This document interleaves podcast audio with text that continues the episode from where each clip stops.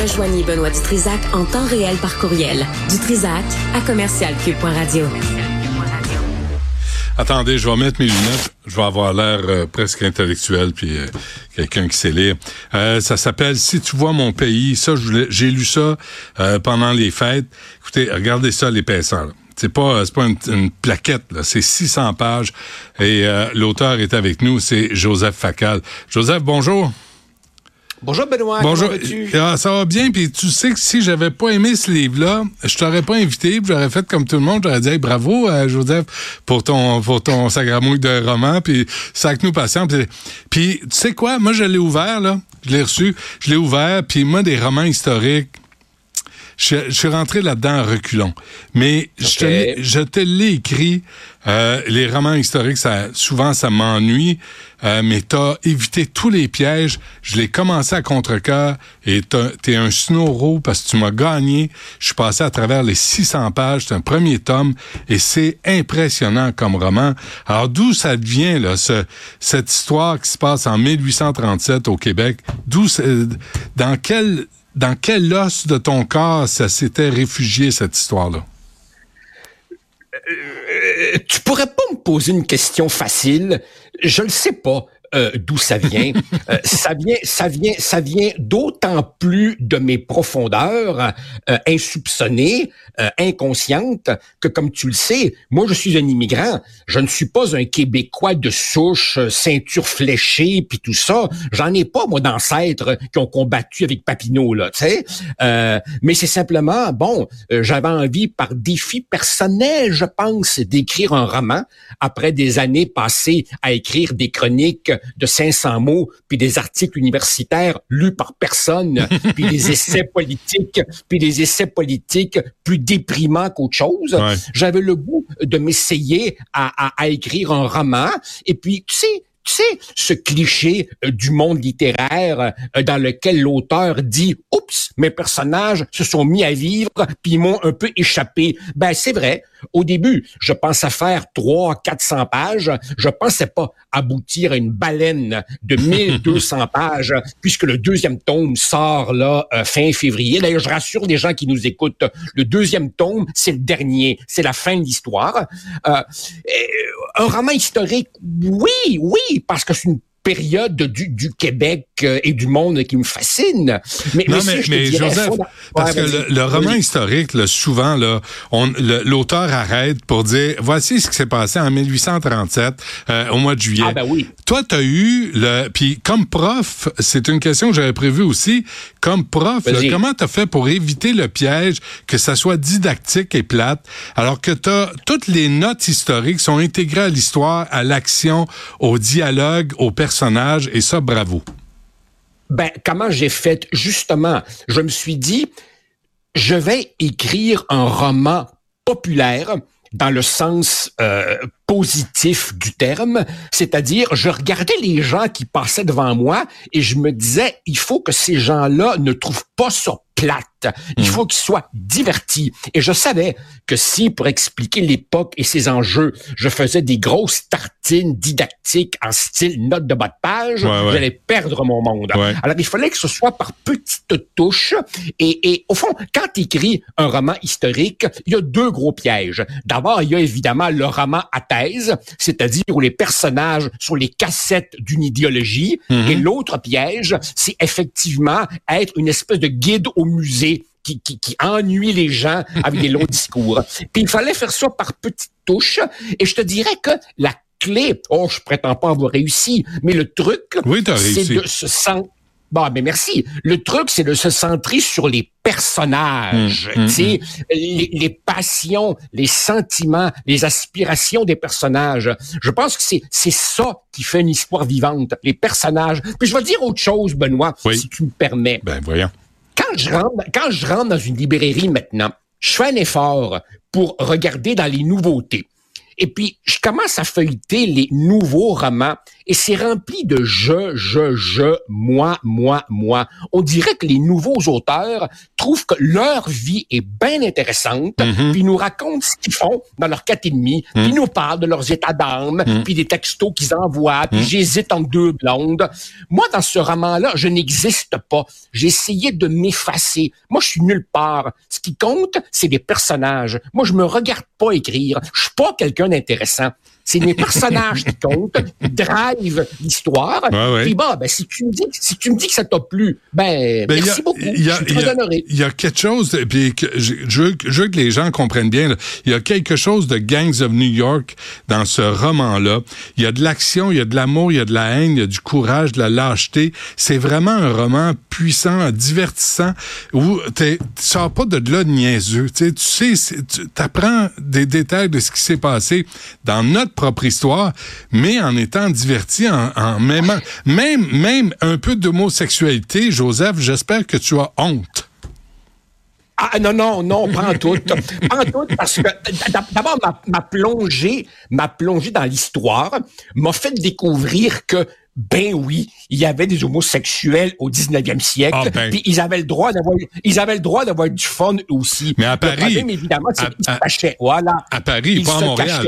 Ouais. Euh, il se cachait. Mais j'ai appris aussi, par exemple, que c'est pas vrai que le pouvoir de l'Église était absolu. Il y avait également des libres penseurs qui ne lui ménageaient pas ses critiques.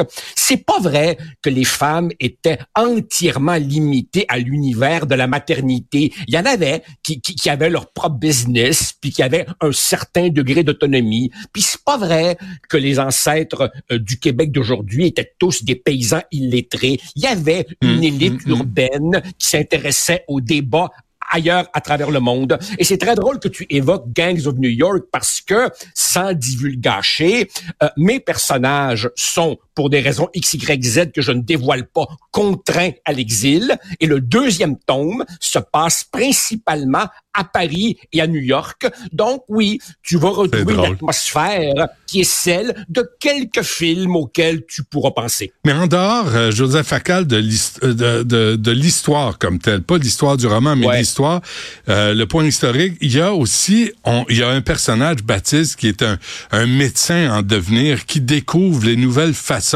de, de d'anesthésier des gens qui souffrent de façon horrible. Il y a aussi ce que tu nous apprends là sur la, mode du transport, l'arrivée du train, la fin des calèches, l'utilisation des bateaux pour transporter de la marchandise et des passagers. C'était un c'était un, moment crucial dans l'évolution du Québec. Là. Puis je pense qu'on si, on comprend des choses en lisant ça. C'est drôle que tu dis ça, Benoît, parce que nous, les contemporains, on se dit, mon Dieu, tout s'accélère, tout change, Internet, les réseaux sociaux, l'intelligence artificielle. On semble croire qu'on est les premiers à vivre des bouleversements que nous avons de la peine à appréhender. Une des raisons, une des raisons pour lesquelles cette période-là du 19e siècle euh, euh, me, me, me, fascine, c'est parce que les gens voient le monde changer sous leurs yeux. Et j'ai donc essayé. Moi, il y a cette scène, si tu veux, si tu te rappelles, où euh, Jeanne prend le train pour la première fois, et là, elle se dit, oh, le monde vient de changer. À la prairie, hein? Voilà, c'est ça. J'ai essayé de voilà, j'ai essayé de traduire euh, l'arrivée du bateau à vapeur, euh, l'arrivée euh, euh de, de, de du, train, le fait que la médecine de jadis était une véritable boucherie et, et, et, et, certains, et certains médecins, certains médecins se disaient pour sauver le patient, il faut que j'ai faut que j'ai du temps pour faire plus que simplement amputer. Il faut que je répare. Et pour ça, il faut que je gagne du temps. Comment gagner du temps à la moindrissant de la douleur? Et donc, on tâtonnait à la recherche de, l'anesthésie et d'autres choses qui apparaîtront plus clairement dans, dans, le deuxième tome. Par exemple, des choses comme avoir des toilettes à la maison. Mm-hmm. C'est une véritable révolution plutôt qu'aller à la chaîne en arrière. Là. Ouais. Alors, je me suis beaucoup amusé à, à essayer de montrer que ces gens-là aussi devaient euh, euh, gérer un monde qui changeait à toute vitesse sous leurs yeux. Deux, trois affaires, Joseph, avant qu'on se quitte. D'abord, l'écriture est vraiment fine. Vraiment, c'est une, t'as- t'as une plume étonnante, là. Pour, tu sais, pour un simple gars qui écrit dans le Journal Montréal, là, euh, c'est quand même... Excuse-moi. Euh, ben non, c'est une blague. Euh, la- L'autre affaire que j'ai appris, c'est que le Doric Club, moi, je pensais que c'était un bar de danseuses à Longueuil, mais c'est pas ça. C'est pas juste ça. ben, alors, le, le Doric Club, c'était carrément une milice paramilitaire de goons qui euh, euh, euh, trouvait trouvait que le gouverneur de l'époque, Gosford, était un homme beaucoup trop conciliant et qui n'attendait que ça, l'occasion de donner une vraie volée aux, aux francophones, Solide, qu'on appelait hein? à l'époque les Canadiens. Autrement dit, ce que j'ai essayé de montrer aussi, c'est que les événements de 1837-1838 sont beaucoup plus complexes que ce qu'on peut penser. Ce ne fut pas simplement une rébellion avortée. Mm. Il y a aussi eu de l'autre côté une aile ultra-loyaliste, dure, qui a vu que le général Colborne pouvait être son allié et qui a, et qui a dépassé, si tu veux, les politiques conciliatrices, calmantes du gouvernement, du gouverneur de l'époque, qui voulait vraiment euh, euh, l'affrontement. Ouais. Pour ce qui est maintenant du style d'écriture, je te dirais, Benoît, que le fait d'avoir écrit pendant 20 ans des Ouais. chroniques où tu te dis, il faut que je sois compris par tout le monde, ça m'a beaucoup aidé. Alors, tu vois, sujet, verbe, complément, point. Sujet, verbe, complément, Ouais, point. ouais. Une lecture très imagée, très imagée, plutôt que des... Ici Ricardo. et Émilie, marchand d'IGA. On a envie de vous inspirer à bien manger. À moins de 5 la portion. Suffit de repérer les produits valeurs sûres et de les cuisiner avec une de nos recettes. Les valeurs sûres, c'est bien pensé, hein? Bien sûr! Détails sur IGA.net. On va, on- j'espère qu'on ratera pas l'occasion d'en faire une série. C'est, drôle que tu dis ça, Benoît, parce que j'ai vraiment consciemment essayé d'éviter euh, un homme et son péché Ouais, et ouais. les belles histoires des pays d'en haut. Tu sais, les, les stéréotypes, effectivement, du, du Québec. J'ai montré que ici, on n'était pas tous des connards, on n'est pas tous des illettrés. Il y avait ici des vrais intellectuels, des hommes d'action, il y avait des femmes indépendantes, il n'y avait pas que des, des, des curés fatigants. Euh, et et, et j'ai écrit, au, au fond, je réalise que mon univers de référence, c'est peut-être plus le cinéma que la littérature. Clair. Quand j'écrivais, quand j'écrivais, je me disais, il faut que le monde voit voit ce que je suis en train de, de décrire, tu vois. Alors euh, oui, évidemment, c'est vrai que ça ferait une bonne série télé, mais en même temps, tu sais comme moi, là-dedans, il y a beaucoup de figurants, il y a des costumes, Ah ouais, ouais, il y a des non, reconstitutions d'époque, Ouais. il y a des batailles, il y a des incendies, il y a des trains, Il y a il du y a des sang. bateaux, et euh, il y a du sang. Il y a Et du sang. c'est pour- pour- pourquoi, pourquoi, les pourquoi les téléséries québécoises, c'est quatre personnes qui se pendent dans leur cuisine? Parce que ça coûte pas Ah, cher. on n'a pas les moyens. Euh, OK, dernière Ben, affaire. Le fait que tu Vas-y. viennes de l'Uruguay, tu sais, que tu sois pas un vrai Québécois, là. T'arrêtes pas de le dire, t'es pas un vrai Québécois, là. Un Québécois de souche, avec, parce que c'est ça que tu me ramènes, là. Tu sais, me ramènes à la ceinture fléchée, moi. Moi, je suis- un vrai Québécois, un habitant, là. Non, sérieusement, euh, Joseph, le fait que Oui. tes, tes origines sont de l'Uruguay, est-ce que ça t'a donné un pas de recul, un regard différent sur l'histoire du Québec? Je pense pas. Je pense pas parce que quand je suis arrivé ici, j'avais euh, 9 ans. Euh, je te dirais que ma personnalité d'ado, puis d'ado, puis de jeune adulte, elle s'est, elle s'est construite euh, au Québec.